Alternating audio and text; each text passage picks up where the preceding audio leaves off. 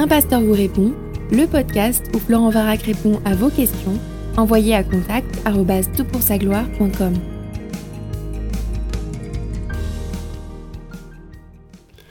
Alors c'est Noël et c'est l'occasion un peu de réfléchir à ce moment de l'incarnation du Fils de Dieu sur terre pour nous sauver.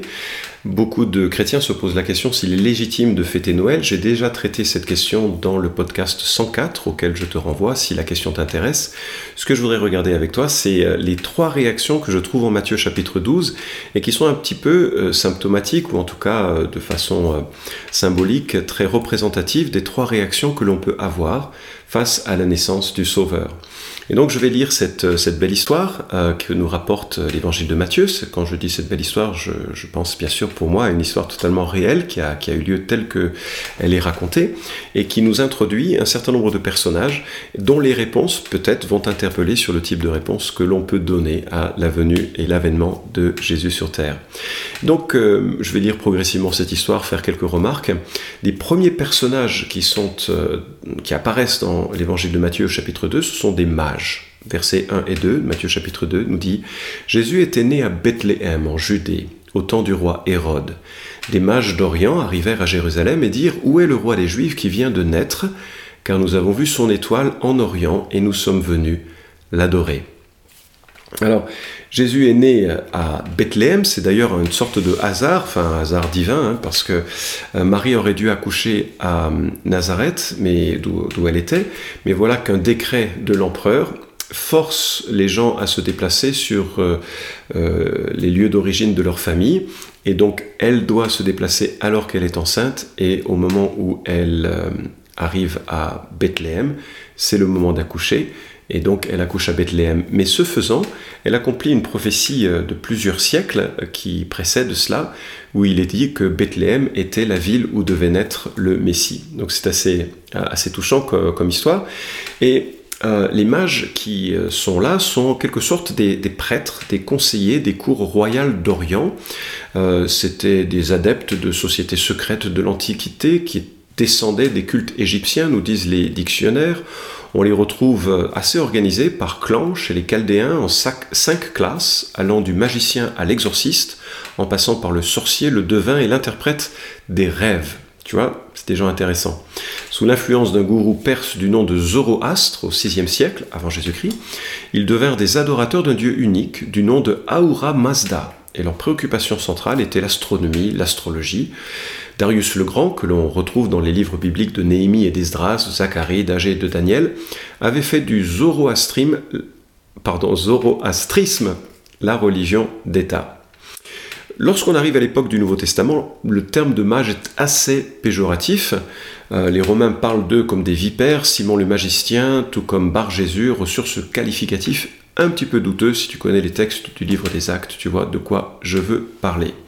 Et donc ce sont des gens qui se, déplacent de loin, ce sont des gens qui sont un peu dans l'occultisme et qui s'intéressent un peu aux signes des, temps.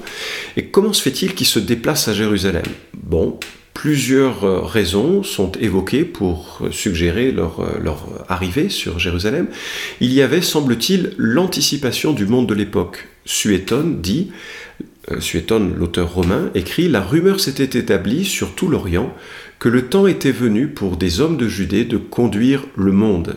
Et Tacite renchérit Il existait une conviction que l'Est deviendrait puissant et que les gouvernants de Judée devaient obtenir un empire universel. Et c'est amusant parce que c'est écrit par des historiens non juifs et non chrétiens.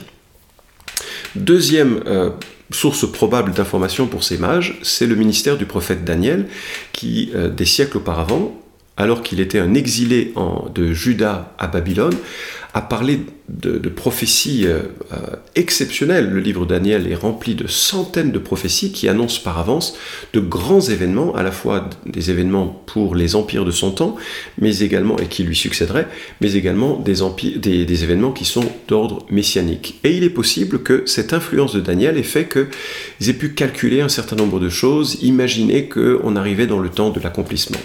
Et puis, il y a une étoile, signe particulièrement adapté pour des gens qui font de l'astrologie et de l'astronomie, et qui se sont dit, voilà, il y a un événement miraculeux qui peut-être euh, nous conduit à nous lever et euh, aller la suivre.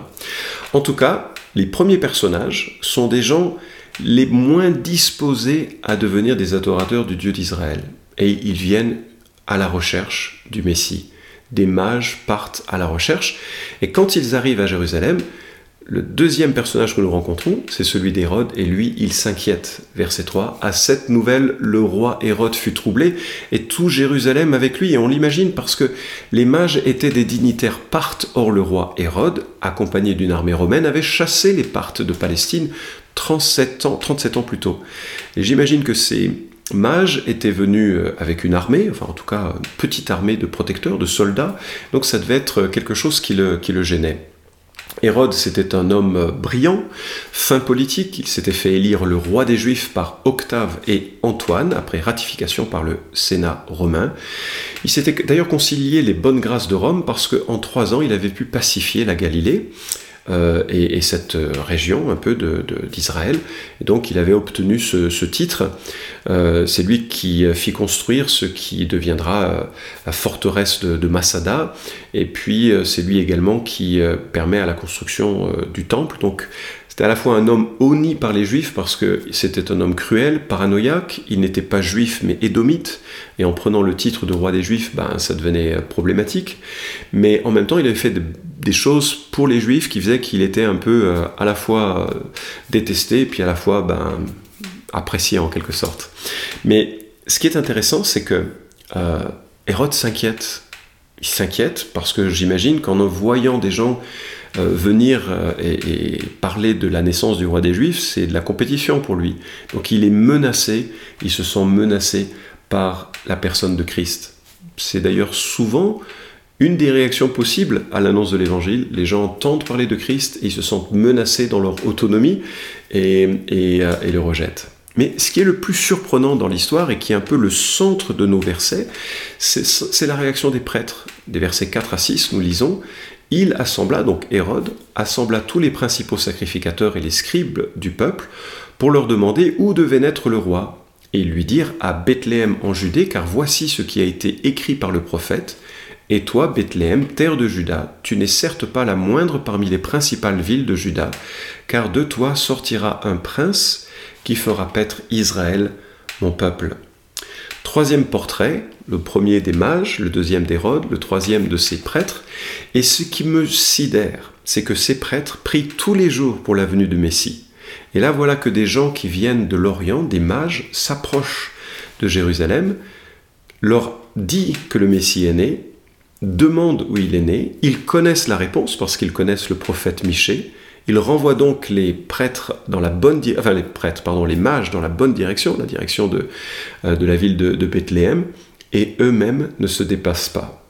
Et j'en conclus que leur réaction fait qu'ils s'en fichent. Et là encore, c'est un profil.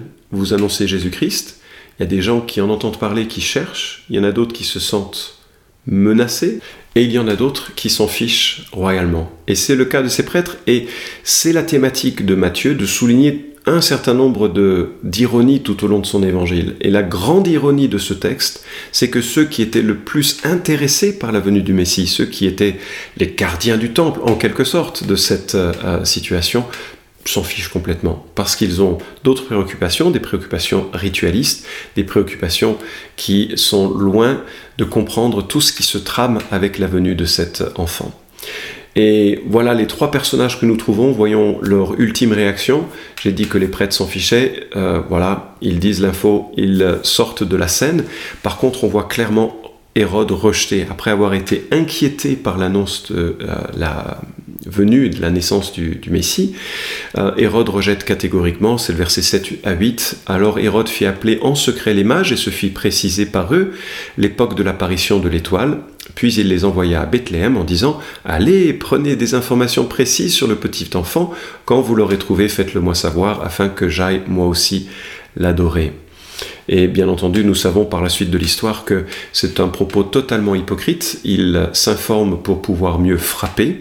Il euh, va chercher à tuer cet enfant qui vient de naître.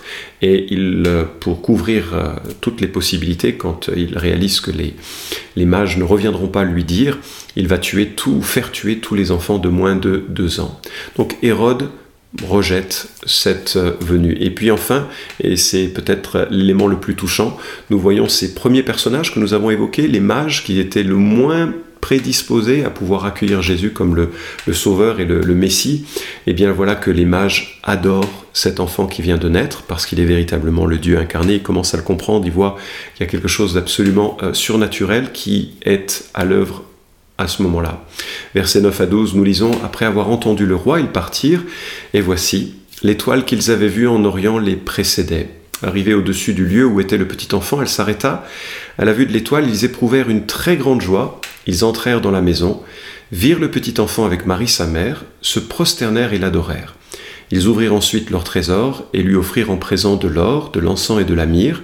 Puis, divinement avertis en songe de ne pas retourner vers Hérode, ils regagnèrent leur pays par un autre chemin.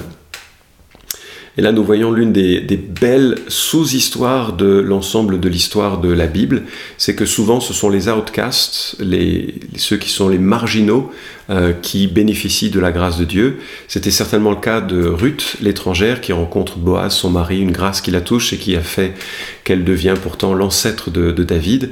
Euh, on peut penser bien sûr aux Ninivites, euh, auxquels Jonas vient prêcher, des gens qui étaient des guerriers plutôt durs, et voilà qu'ils sont touchés et qu'ils prennent à cœur d'aimer et d'adorer le Dieu euh, d'Israël. Et donc voici ces mages qui étaient dans l'occultisme et qui soudainement ben, réalisent qu'il y a ici tellement plus que tout ce qu'ils pourraient faire par leur magie. Ils se prosternent, ils éprouvent une très grande joie, ils adorent, ils offrent de l'or, de l'encens. Euh, l'encens est cette résine hein, euh, parfumée d'un arbre qui se recueille goutte par goutte. ce sont des larmes qui font à peu près 2 cm de longueur et qui exhalent un parfum très agréable. Et, et tout ceci, bien sûr, c'est pas simplement un cadeau euh, de bien de naissance, c'est un cadeau qui va permettre la survie de la famille quand elle devra fuir en Égypte, c'est un cadeau aussi de de royauté qui marque la compréhension du rang de cet enfant, un enfant qui est né euh, euh, dans une famille bien pauvre, bien insignifiante aux yeux de la société, bien loin des palais, chez des gens de Nazareth, ce qui sera l'objet de railleries assez fréquentes pour euh, à l'encontre de, Jésus pendant son, chemin. Et je me dis, ben voilà, voilà le beau message de Noël, ce message qui nous dit que Dieu s'est incarné pour nous offrir un pardon, par le sacrifice de Jésus son Fils, lorsque il souffrira sur la croix, il portera nos péchés, il portera nos fautes, ressuscité, il montrera qu'il a vaincu tout ce qui pouvait nous, nous, euh, nous empêcher d'avoir cette communion à Dieu, cette relation à lui, et nous sommes maintenant avec le privilège de pouvoir le connaître. Mais cette venue de Christ suscite les mêmes types de réactions, n'est-ce pas? Il y en a qui recherchent et qui adorent, il y en a qui s'inquiètent et qui rejettent, il y en a d'autres qui s'en fichent royalement. Ma prière et mon souhait, si tu entends ce podcast, c'est que tu as pris le temps d'examiner les, les, euh, les, facteurs, enfin les, les, éléments de cet évangile, que en tant qu'adulte, tu as pris le temps de lire un évangile, et pour ensuite en, à, bon entendeur, en, prenant fait et cause de, cette information, tu as pris une décision, soit de le rejeter, soit de l'adorer, et, de le faire de façon très, très lucide, parce que de ma perspective, les conséquences sont immenses. Si Dieu s'est déplacé pour nous sauver, alors il, nous, il est vraiment le, seul moyen par lequel nous puissions un jour être couverts euh, par... Euh, que notre honte, que notre faute, que notre euh, péché soit couvert, mais aussi que toute l'espérance d'être en communion avec lui euh, soit ouverte par le biais de, Jésus-Christ. Voilà, joyeux Noël, en tout cas, bonne fête, belle célébration à tous, et c'est la fin de ce petit podcast.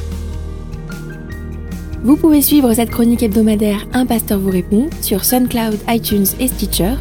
Retrouvez les questions déjà traitées sur toutpoursagloire.com. Si vous aimez ce podcast, Merci de le partager sur les réseaux sociaux et de laisser une note sur iTunes. À la semaine prochaine!